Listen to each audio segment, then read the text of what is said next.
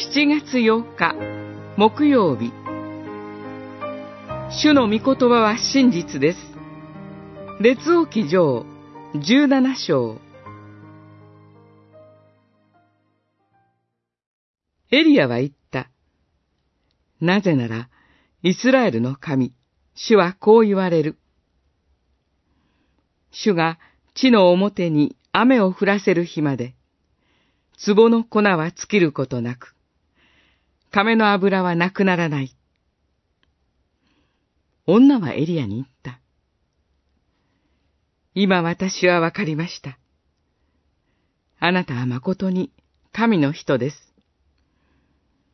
あなたの口にある主の言葉は真実です。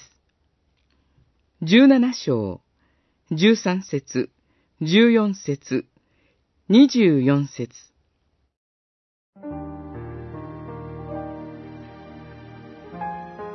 北イスラエル王国、七代目のアハブ王のもとに、預言者エリアが神から使わされます。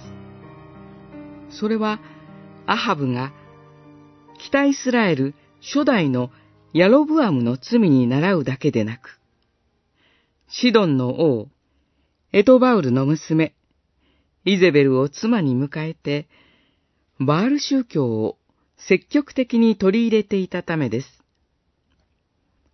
アハブの主なる神を無視したこれらの滞在に対して、エリアは、数年間雨が降らないことを予言しました。なぜなら、バールは雨をもたらす異教の主神であって、その役目を果たせなくするためです。その間、エリア自身は飢饉のため困窮していたサレプタのヤモメのところへ使わされます。彼女と子供とが最後の食事をとり、生きるのを諦めようとしていたとき、エリアは自分にまず食事を差し出すよう求めました。